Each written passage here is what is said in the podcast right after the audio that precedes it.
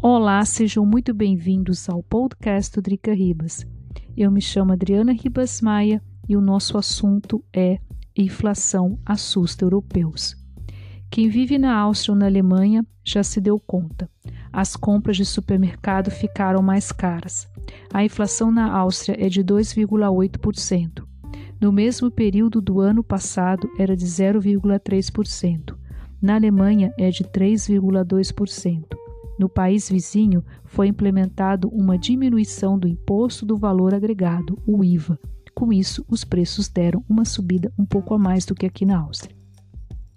Não somente as compras do supermercado ficaram caras, mas a ida aos restaurantes. De acordo com o Statistic Áustria, o clássico schnitzel, o bife de porco à milanesa, custa 4,6% mais caro nos restaurantes. A comida vegetariana ficou mais cara, com 5,8%. Mas quem é o grande vilão da inflação europeia? O preço da energia. O que significa? O preço da gasolina, diesel na Europa é permitido o uso do diesel nos carros, em especial do aquecimento. A Drica Ribas já havia escrito sobre o assunto ainda no mês de outubro, no outono, ou seja, no começo da estação do frio. Havia uma demanda de energia já antes da pandemia de Covid-19, ainda do ano de 2019. Deu uma rimada aí. Com os lockdowns, medida necessária para conter a propagação do vírus, houve uma queda dessa demanda. Com a retomada das atividades pós-lockdowns, sejam elas comerciais ou industriais, houve uma demanda muito grande de energia. Mas aí vieram as questões ambientais e a necessidade de se trocar as formas de produção de energia, principalmente não utilizando energia fóssil. No caso da Áustria, a partir de julho deste ano, será cobrado o imposto sobre o CO2, gás carbônico. Será cobrado 30 euros para cada tonelada de CO2 colocada na atmosfera.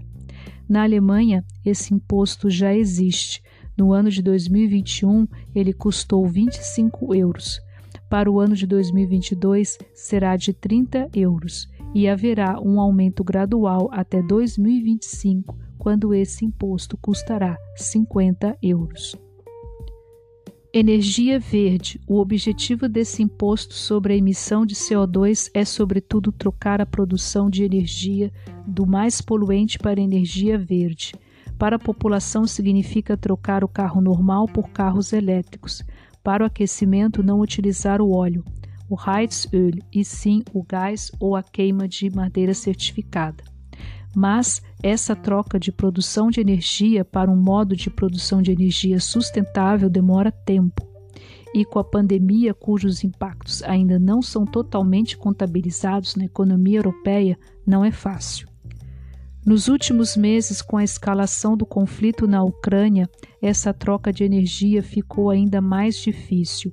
A Rússia, principal fornecedora de gás para a Europa, tem se utilizado desse argumento para forçar os europeus a não deixarem a Ucrânia a entrar para a OTAN. A Comissão Europeia qualificou o gás e a energia atômica como energia verde. A questão dividiu os países membros da União Europeia. A França vem se utilizando de energia atômica, inclusive construindo novas usinas. Tanto na Áustria como na Alemanha, o assunto é tabu. Na Áustria foi construída uma usina nuclear em Zwetendorf, no estado da Baixa Áustria. Mas com o referendo de 1978, a população austríaca decidiu que essa usina não seria utilizada. Como conter a inflação? Esse é o grande desafio para os governos europeus o governo austríaco vai oferecer um subsídio para o aquecimento que vai variar entre 150 a 300 euros para a população. O valor mais alto ficará para os desempregados, até porque a situação com a Ucrânia não se resolverá tão facilmente e isso seguirá impactando no preço do aquecimento. Países como a Hungria optou em congelamento dos alimentos mas os economistas são céticos.